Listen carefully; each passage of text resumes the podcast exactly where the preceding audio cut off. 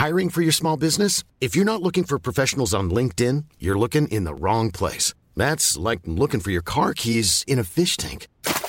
LinkedIn helps you hire professionals you can't find anywhere else, even those who aren't actively searching for a new job but might be open to the perfect role. In a given month, over 70% of LinkedIn users don't even visit other leading job sites. So start looking in the right place. With LinkedIn, you can hire professionals like a professional. Post your free job on linkedin.com/people slash people today.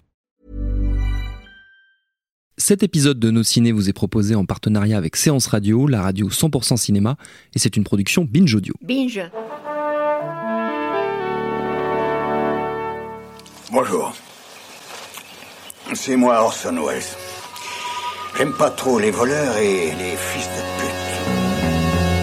Salut c'est nos ciné, votre rendez-vous avec le cinéma qui accueillera toujours à bras ouverts les cinéastes qui tentent à leur manière de donner un nouveau souffle au genre qui reste l'un de nos terrains de jeu favoris. Certes, il nous est arrivé de décorner certaines productions plébiscitées un peu trop rapidement à notre goût, mais tout de même si l'intention est la bonne, si les idées sont là, notre bienveillance sera totale. On va le prouver tout de suite en évoquant Dans la brume, production franco-canadienne signée Daniel Roby avec euh, notre Romain Duris national dedans. Et ouais, et pour en causer un duo d'aventuriers du paranormal, Julien Dupuis, salut Julien. Bonjour Thomas. Et Stéphane Moïsaki, salut Stéphane. Salut Thomas. Je précise que nous sommes en public au Grand Control, c'est nos ciné épisode 131 et c'est parti. Monde de merde. Pourquoi il a dit ça? C'est ce que je veux savoir. Dans la brume, le titre euh, l'indique assez bien, c'est l'histoire d'un brouillard, un brouillard aussi mystérieux que mortellement toxique qui un jour funeste se met à sortir des égouts et à inonder les rues de Paris, poussant la population à se réfugier dans les hauteurs, aux derniers étages des immeubles et sur les toits. La survie s'organise car forcément coincé là-haut, tout vient rapidement à manquer et la situation est d'autant plus compliquée pour le couple. Au cœur du film, Anna et Mathieu, incarnés respectivement par Olga Kurilenko et Romain Duris, donc compliqué car leur fille est malade et qu'il va falloir affronter pas mal de dangers pour tenter de la sauver. Il y en a partout. À perte de vue. Et derrière la caméra, on l'a dit, c'est Daniel Roby, réalisateur québécois qui avait connu un certain succès avec une première tentative dans le cinéma de genre. C'était le film La peau blanche, film de vampire en 2004. Ça lui a valu pas mal de prix au Canada. Et je crois que ce Dans la brume vous a plutôt enthousiasmé, messieurs. Julien.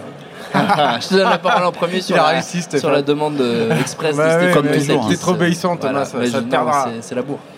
Euh, je, je pourrais être euh, assez euh, rapide en disant que c'est un film qui, à mon sens, réussit l'essentiel et rate euh, pas mal de choses qui sont superflues. Ouais. C'est un peu grossier de dire ça parce que c'est pas tout à fait vrai non plus. Euh, sur les choses qui fâchent, parce que je pense qu'il faut percer l'abcès tout de suite. En fait, euh, j'imagine qu'il y a des gens qui l'ont déjà ressenti en voyant la promotion du film. Euh, c'est bête, mais les effets spéciaux sont, sont pour la plupart complètement ratés. Et c'est un problème, et c'est d'autant plus un problème que euh, ce sont des trucages assez, euh, assez courants. Enfin, Ouais. on n'a pas l'impression que quand on va voir un, un film avec de la brume en numérique, ça va être un- une prouesse technologique. Aujourd'hui, on a plutôt l'habitude de voir ce genre de d'effets. Et là, c'est assez, assez bizarre. Je sais pas trop à quoi c'est dû, euh, mais c'est assez bizarre de voir un, un film avec ce budget-là, parce que c'est plutôt un, gros budget, avec des, des effets spéciaux aussi, euh, aussi faibles. Euh, ça c'est la première chose. La deuxième chose c'est que euh, y a, moi je trouve qu'il y a un problème avec Romain Duris qui n'est pas tout le temps euh, mauvais ou voilà, mais qui sonne quand même assez faux. C'est moi je trouve que Romain Duris c'est un acteur que j'aime bien, mais je trouve que c'est quand même un acteur limité. C'est un acteur qu'il faut souvent euh, cadrer en fait euh, as- assez fortement. Euh, et encore, même là, des fois, il peut y avoir des, des petits soucis. Moi, je trouve que dans certaines scènes de débattre, mon cœur s'est arrêté, par exemple, il est un peu, il est un peu limite. Mais comme tu y vas. Alors que non, mais alors que c'est Audiard, c'est un sa- sacré directeur de, de comédien et tout. Enfin bon, bref. Et, euh, et il, il sonne assez faux en fait. Et Ouais. c'est un, c'est un, je trouve que c'est un peu, un- enfin c'est quand même un souci parce que c'est notre point d'ancrage en fait dans, dans cette histoire, puis que l'é- l'écriture n'est pas forcément, euh, ne- suscite pas de façon totalement évidente forcément l'empathie. C'est-à-dire que c'est aussi un personnage qui va commettre des, des choses qui sont euh, moralement, on peut dire, euh, répréhensibles, qui en tout cas ne, ne ne, ne revêt pas une, euh, une cape ou un habit euh, euh, de héros comme ça, totalement, de façon totalement évidente. Après, c'est contrebalancé par l'essentiel, c'est-à-dire que on, a, on a souvent ce, cette problématique en France qui existe encore aujourd'hui, hein, de dire oh, bah, on est dans un pays extrêmement cartésien, donc euh, le, fantastique en France ne fonctionne pas. Et là, euh, je trouve que dans la brume démontre euh, de façon éclatante l'inverse. Pourquoi de façon éclatante? C'est parce que c'est un film qui met les pieds dans le plat de, dès le début, très très rapidement, avec une exposition qui est pour moi aussi plutôt un point faible du film, c'est-à-dire que je trouve qu'elle euh, confond un tout petit peu euh, efficacité, précipitation, Mm. euh, ou en tout cas, c'est, c'est- les personnages ne sont pas euh, aussi sensibles qu'on, qu'on l'aurait souhaité. Et euh, c'est dommage parce que ultérieurement il y a des scènes entre les personnages, notamment une scène où Olga Kurilenko euh, soigne euh, Romain Duris, qui est, où là les personnages fonctionnent immédiatement et le- l'empathie fonctionne immédiatement. Mais au début c'est pas forcément évident. Il y a, il y a un personnage de petite fille aussi qui est pas euh, qui, a- qui ressemble un peu à un personnage de petite fille de, de ces, de ces gros films là quoi Ouais. donc on peut avoir dans, dans les films euh, euh, américains enfin dans certains blockbusters en fait qui pareil moi je trouve que fonctionnent pas euh, forcément super bien et c'est un père de famille euh, aimant euh, dit. Amand qui dit ça, non mais c'est vrai moi j'ai une, j'ai une faiblesse en fait pour ça Oui. maintenant depuis que je suis papa et là c'est vrai que dans le film je trouve qu'elle fonctionne pas super bien. Mais euh, revenons quand même à l'essentiel, c'est-à-dire que c'est, c'est, un- c'est donc un film qui joue très clairement la carte et du film catastrophe ou en tout cas du survival. Parce que finalement, il n'y a pas vraiment de, de- de catastrophe au sens euh, euh, ben, euh, héroïne Allen du terme, quoi. C'est-à-dire Oui. avec des grandes scènes euh, de destruction massive et des, des grandes scènes de foule. Il y en a un peu hein, dans le film, mais finalement, c'est pas c'est pas trop le sujet. C'est plus, on est plus de- dans l'ordre du survival, mais il joue à fond cette carte-là et il le joue à fond en plus dans un, un décor euh, totalement assumé comme étant parisien. C'est-à-dire que, euh, euh, par exemple, il y, y avait un film qui est sorti l'année dernière qui est passé assez inaperçu. C'est normal, c'est c'est plutôt un très mauvais film à mon sens, qui s'appelle Seul, qui était l'adaptation de la BD à succès, Ouais. où euh, c'est censé aussi se passer en, euh, à Paris. Enfin, tu sais pas trop quoi dans le film, mais justement, ils évitent en fait ça. Ils évitent de jouer la carte de Paris, alors que dans La Brume joue la carte du Paris, et puis du Paris. euh, ancestral quoi c'est à dire qu'on est sur les toits en zin de, de Paris et on, et on retravaille en fait cette imagerie là qui a nourri en plus tout un tas de bah, tout- tout- tout- qui s'est créé une propre mythologie en fait Oui, dans, bien sûr. dans- dans le- la littérature et dans le, dans le film de genre. Enfin, de, on, on peut, on peut aller du fantôme de l'opéra jusqu'à Ratatouille. Ce sont deux exemples qui sont donnés par Guillaume Léman. Là, je, le scénariste et le coproducteur du film, donc je, je n'invente rien, mais voilà. Et, et le truc aussi qui est, qui, est, qui est lié aussi à ça et qui moi m'a énormément plu, c'est que c'est un film qui réussit à créer un univers en fait à l'intérieur de ce procédé fantastique. Et, euh, et il réussit à le créer en, en faisant des vrais paris de scénaristes et des choses qui sont très culottées. Euh, je, moi, je ne veux pas spoiler le film parce que j'ai vraiment envie de donner envie aux gens d'aller le voir. Je pense que ce serait bien que ça marche quoi, Oui. dans la brume. C'est- j'ai l'impression que c'est pas, c'est pas évident. positif. Ah oui, c'est, je trouve que la promo elle est pas forcément super Mm. percutante. L'affiche est quand même très faible aussi Oui. et tout. Mais j'ai, envie que les gens aillent le voir. Après, il y a un Donc- gros travail, euh, point de vue viral, on va dire, notamment sur le web. J'espère que ça fonctionne, effectivement, ouais. C'est trop tôt pour le dire. Et, et, et- et donc, euh, donc, je vais pas spoiler, mais juste pour donner un, un petit avant-goût de ce qu'il peut y avoir dedans, on- on- le personnage de Romain Duris, on va, on va avoir un point de vue très fort. C'est aussi un très bon film de scénariste hein, dans Mhm. ce sens-là. Euh, Guillaume Léman, euh, qui a bossé notamment avec Fred Cavaillé, c'est quand même quelqu'un qui a vraiment du métier Ouais. et qui, qui sait faire son travail. Et donc, on reste avec le point de vue des personnages et on va évoquer euh, l'existence de tout un univers juste avec des petites évocations. Ça peut être un personnage à un moment qu'on croise et on saura rien sur ce personnage-là, mais il y a un détail, il y a un- une- chose en fait dans ce personnage-là, un échange de regards qui vont faire que ce personnage tout à coup il existe et que Oui. du coup avec lui existe bah, toute l'histoire de ce personnage-là et que donc il y a tout ce monde-là en fait qui existe. Et il y a comme ça des petites touches, une rencontre aussi avec un, un antagoniste du personnage de Romain Duris un autre moment euh, qui, qui- qui est une petite scène en fait assez isolée en fait dans le film, mais qui est lourde de sens sur bah, qu'est-ce qui se passe au-delà de l'histoire intime de, de- de cette famille euh, euh, décomposée qui va se recomposer en fait dans la, dans la, dans la catastrophe. Voilà. Très bien. Stéphane, Ouais, tu été content, Julien a commencé. Ah oui, il a commencé, il a bien, bien Il a étalé, bien- donc j'ai plus mis. que, qu'à qu'à balancer quelques, qu'à saupoudrer salle. un petit peu mon avis par-dessus. quoi. Euh, écoute, euh, moi je suis d'accord avec euh, la plupart des choses que, que dit- a dit Julien, donc je m'en vais. Voilà. Non, mais, euh, et, le truc, c'est que je- le- la précision que je ferais peut-être, c'est que c'est certes un film de Daniel Roby, mais pour moi plus un- un- une production de Guillaume Le Mans et un scénario de Guillaume Le Mans. C'est vraiment important de, de le préciser parce que c'est quelqu'un qui travaille depuis maintenant plus de 10 ans dans euh, la reconnaissance du cinéma de genre en fait. Et, et- et bon, alors il y a, il y a- il y a quelque chose d'un peu militant dans son approche, mais en même temps quelque chose d'assez pragmatique en fait dans, dans la façon de, de- de- de dérouler ce récit-là. Donc euh, euh, plus encore qu'un film fantastique, je pense qu'il faut l'aborder comme un film catastrophe en fait, euh, le, le film. Et, et c'est intéressant effectivement de voir Paris sous cet angle-là, avec, avec ce genre de choses-là. Et, euh, et du coup, en fait, toute la façon dont c'est quelqu'un qui a aussi une écriture assez économique, en fait, c'est-à-dire il, a une façon d'aborder le, le- scénario en fait de, de façon très dé- dégraissée. Euh, euh, Fred Cavaillé en a souvent parlé dans ses films à lui. Et c'est ce qu'il faut préciser, c'est que si vous suivez euh, Guillaume Le Mans, euh, si vous connaissez par exemple euh, Pour elle, à bout portant, mais à culpa, ce genre de film et tout, c'est c'est dans cette ligne-là, en fait, c'est dans cette droite ligne-là. Moi, le, j'ai par exemple, en fait, il a aussi écrit récemment, il y a deux films qui sont sortis en début d'année, que que moi j'aime pas beaucoup en fait. clairement, dans la brume, c'est largement le meilleur des trois.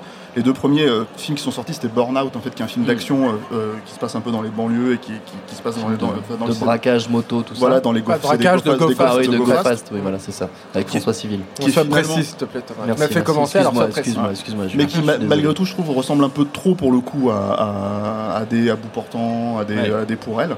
Il euh, euh, y a trop les mêmes ficelles d'écriture qu'on reconnaît, donc moi je, ne suis pas super fan du film parce qu'il n'y a pas vraiment une façon de se renouveler. Et La Nuit a dévoré le monde, qui est encore autre chose en fait, c'est un film de zombies mais qui, a une approche un peu plus autorisante et qui n'est pas forcément dû à Guillaume Le Mans, qui est plus dû au réalisateur. Là en l'occurrence, il y a un vrai contrôle autour du film euh, sur, sur le, ton et la direction que le film prend.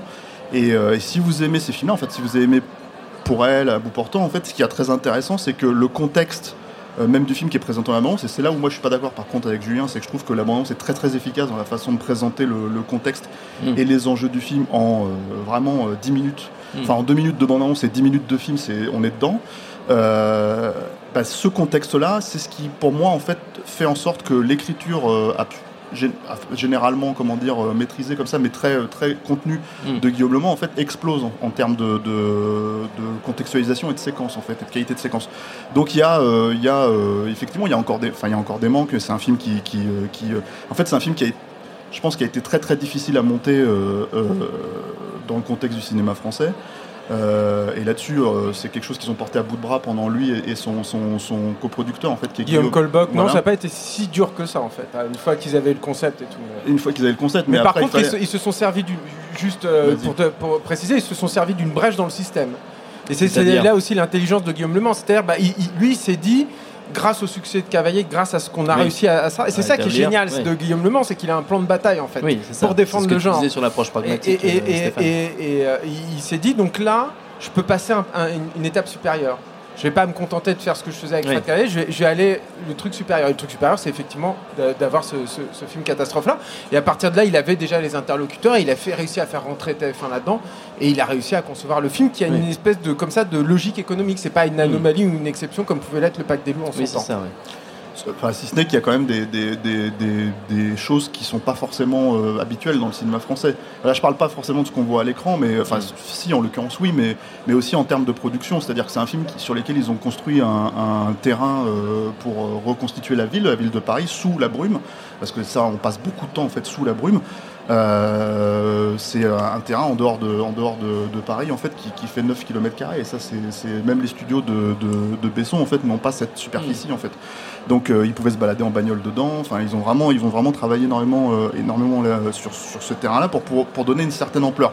Moi je trouve que le, je dirais que si, si le film a un souci éventuellement c'est peut-être que la mise en scène a un, un poil impersonnel elle s'approprie pas le film elle mm. s'approprie pas forcément tous les moments d'émotion mais c'est des moments d'émotion qui fonctionnent à l'écriture et qui fonctionnent aussi euh, euh, effectivement avec certains personnages. La scène dont parle euh, Julien avec les, deux personnages qui se retrouvent, c'est que même si moi je trouve que par exemple Romain Duvry, c'est effectivement j'ai un peu le même souci que Julien, je le trouve un petit peu un petit peu faux.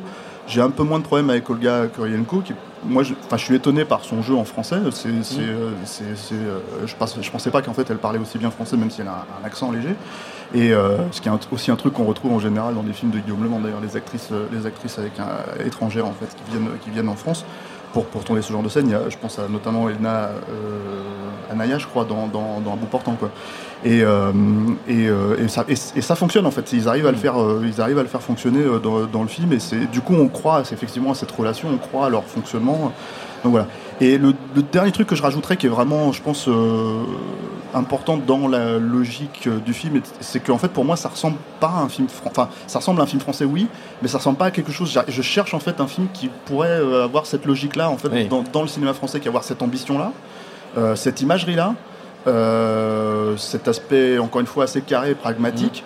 Euh, et, même sans spoiler, cette, cette petite touche finale assez, euh, assez étonnante, en fait, euh, assez surprenante. Et on va, je pense que vous allez sortir du film avec une, une, c'est très brutal, interrogation. et ça, c'est pareil, c'est assez, c'est assez mine de rien, assez couillu en fait dans le, mm. dans le contexte du cinéma français. Donc c'est un film qui ressemble effectivement à une prod TF1 de loin. euh, avec euh, bah, le héros romantique euh, interprété par Romain Duris qu'on a l'habitude de voir aujourd'hui dans des films comme L'Arnaqueur ou ce genre de choses, même s'il a fait quelques films de genre euh, friqués à une certaine époque, comme, euh, comme Arsène Lupin ou euh, les films de Kounen.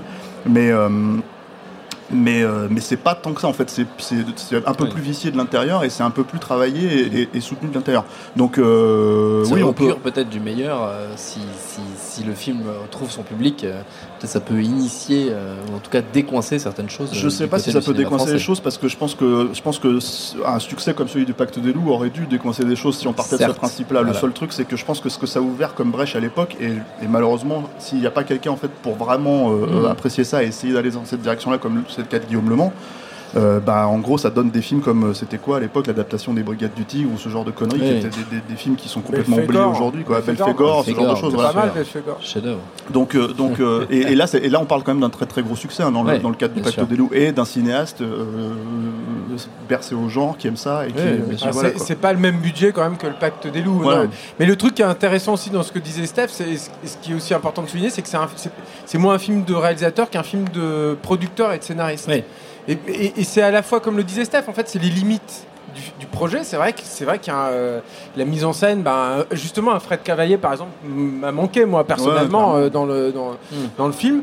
Et en même temps, c'est aussi sa force. C'est-à-dire que c'est un film qui n'est pas, euh, qui est débarrassé en fait de, de- d'une espèce de, de peut-être de bagage euh, euh, Bah, ça pose pas, en fait. autorisant Voilà, ou, mais- ou de ou d'un- truc de là c'est le, c'est le film en fait qui est, qui est au cœur du truc et le et le, le- le- la réflexion sur comment Mm. on implique le spectateur dans le film et dans ce propos-là et comment on arrive à le, à le surprendre et tout avec effectivement cette fin qui est il y a, il y a une- il y y a un petit twist, enfin c'est pas un twist, mais il y a, il y a une- un petit retournement à la fin qui est, qui est super intéressant et qui, et je, terminerai juste là-dessus Thomas, parce que je sens que tu t'impatientes, mais Je c'est- aussi une des grandes forces du film qui aussi, je trouve, euh, euh, travaille au corps les, les phobies, euh, si ce n'est des Français, en tout cas des Parisiens. C'est que tu- c'est impossible de ne pas, quand, tu as des gosses, etc., c'est impossible de ne pas penser aux alertes pollution que tu peux avoir à Paris là-dessus. Et, et, et qui émaillent comme ça notre, notre quotidien, qui sont des choses assez neuves, qui font naître en nous, je pense, des peurs qui sont euh, qu'on ne connaissait pas avant, ouais. quoi. Et, et le, le film fait appel à ça et travaille là-dessus, ce qui est, je trouve, dans le cinéma de genre, quelque chose d'extrêmement intelligent. En tout cas, un cinéma de genre très impliquant comme celui-ci. Avant de se quitter, messieurs, on va faire comme d'habitude une petite tournée de recommandations dans le registre qui vous siera. On peut rester dans un univers proche de Dans la brume, mais comme toujours, vous avez toute l'attitude. Cette fois-ci, c'est Stéphane qui va Ah non, c'est dégueulasse parce Ah, qu'il va dire. Marocco. Alors vas-y, Julien, vas-y, Julien, vas-y. Non, non, Ouais, c'est. Julien, c'est Julien, c'est Mais Julien. attends. Moi, je reste très basique. Vas-y, Je- sois je- basique. Je, Je conseillé The Mist de le reste dans la brume, tout ça machin. Alors il n'y a pas de monstre, hein, parce que j'ai- il y a beaucoup beaucoup de gens justement qui en voyant l'abondance et les, se sont les- dit, les trucs se The disent ah là là Mist, mais il y a euh, des monstres dans cette brume Ouais. probablement mais euh, qu'est-ce que ça veut dire et machin non il n'y a pas de monstres dans, euh, dans la brume si ça peut vous rassurer moi je trouve ça un peu triste quoi C'est dommage. mais bon, c'est dommage, voilà. ça manque, Non, ça bref. manque. Non, euh, il y a il y a de The Mist de Frank Darabont, qui est une des meilleures euh, adaptations de, de Stephen King. Mais et plus spécifiquement, j'aurais conseillé la version noir et blanc en fait. Hmm. Euh, que Darabont avait, avait pensé son film initialement comme un film en noir et blanc. Pour des raisons d'exploitation, bah, il n'a pas pu euh, euh, sortir son film euh, comme il le souhaitait, mais le film est sorti en noir et blanc ultérieurement en fait en, en- en Blu-ray. Et, euh, j'ai envie de vous dire, quelle que soit votre opinion sur Vomi, si vous l'avez vu, alors si vous l'avez pas vu, c'est vraiment un super film, un vrai film horrifique euh, qui donne vraiment une, une impression de fin du monde, comme t'en as peu en fait, euh, je trouve au, au cinéma. C'est- Lovecraftien. Ouais, c'est une sensation forte en fait. Moi j'aime bien ressentir ce- Ouais. cette sensation-là parce que quand je sors après, je me dis ah mais non, c'est pas la fin du monde. Ça va en fait. Il y a des fleurs, tout ça. mais, euh, et, euh, et- mais je trouve qu'en fait, le, le noir et blanc, c'est génial. En plus, ça fait appel à tout un, un imaginaire euh, euh, qui est plus lié au film de, de SF des, des années 50, en fait, que Darbont retravaille là au corps avec euh, la technologie euh, euh, actuelle. Et voilà, c'est- vraiment super. Je sais pas si c'est sorti en France, cette version noir et blanc. Non, non, c'est sur le Blu-ray américain. C'est sur le Blu-ray américain, voilà. Ouais, ouais. Mais ça se trouve. Ah, voilà, ça se trouve Aujourd'hui, tu sais, en Voilà. 2018, c'est facile. Stéphane.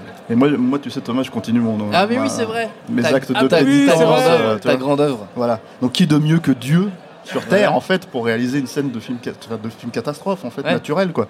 Donc, euh, bah, Clint Eastwood, donc c'est bien, de lui dont je parle, a réalisé une scène catastrophe dans, dans sa vie, en fait, et c'est celle de l'ouverture de l'au-delà. Alors là, je te vois, tu me dis, ah oui, l'au-delà, c'est de la merde, arrête, arrête, Stéphane, arrête-toi. Je, dis Tu plus l'as rien, même pas vu, ah ouais, mais c'est bien. Si, bien sûr que je l'ai Ah ouais, d'accord. Et, euh, et, et, et, et je ne vais pas te dire que c'est le meilleur film de Clint Eastwood, Non, c'est sûr. sera difficile Voilà. à. Maintenant, à tout péter, je préfère encore euh, prendre cette scène-là que n'importe quelle euh, croûte euh, de Roland Emmerich. Voilà, euh, donc, donc voilà. Non, pour pour euh, pour faire une vraie reco aussi derrière, Ouais. euh, je pense que si on si vous voulez voir, enfin, le- les films se rapprochent pas si ce n'est sur cette approche dans l'absolu. Mm. Si vous voulez voir un film catastrophe avec une approche vraiment humaine aussi. Euh, même si c'est beaucoup plus douloureux euh, dans la reco que je vais faire que et, et finalement dans la brume c'est c'est- c'est C'est un film plutôt léger, hein. C'est Voilà, un vrai quoi. film du samedi soir. Ça Voilà, allez-y ça. les gens. J'allais j'allais proposer euh, The Impossible de, de, Ah de oui. Bayona, ouais, qui, qui mais pour le coup qui est un film très dur euh, Ah oui. sur le sujet. Voilà. C'est plus- Non, mais bah, un peu essorant, quoi. Voilà, exactement. T'as plombé la soirée. T'as plusieurs, t'as plusieurs. Bah non, tout va bien, j'ai j'ai parlé de Clint Eastwood. Ça va, ça ça, je viens avec des monstres, tout Ah, ça. tu nous vends du rêve. Non, mais c'est bien, c'est bien, c'est bien. Vous êtes, vous êtes éclectique, c'est très bien. Merci beaucoup, messieurs. Notre temps est écoulé. Merci à Seb, à la technique. Merci au Grand Contrôle au public pour l'accueil. Rendez-vous sur binge.audio, le site de notre réseau de podcast Binge Audio pour retrouver toutes nos émissions, le programme des prochaines, les dates d'enregistrement en public si vous aussi vous voulez venir nous voir. Puis en attendant, on vous dit à très vite. Et tout de suite, un message de notre partenaire Séance Radio. J'adore mon boulot. Vous êtes la crème de l'aristocratie française. Vous avez compris ce que je vous ai dit? Oui, cancer du poumon, inopérable. Next épisode, c'est le nouveau rendez-vous 100% série de Séance Radio avec Charline Roux et son équipe. On ferait mieux de rebrousser chemin, les gars J'ai fait du mal. J'ai compromis des missions. Des policiers français, que les acheter, pas les tuer. Next épisode, le mardi à 19h sur Séance Radio est disponible sur toutes les applications podcast.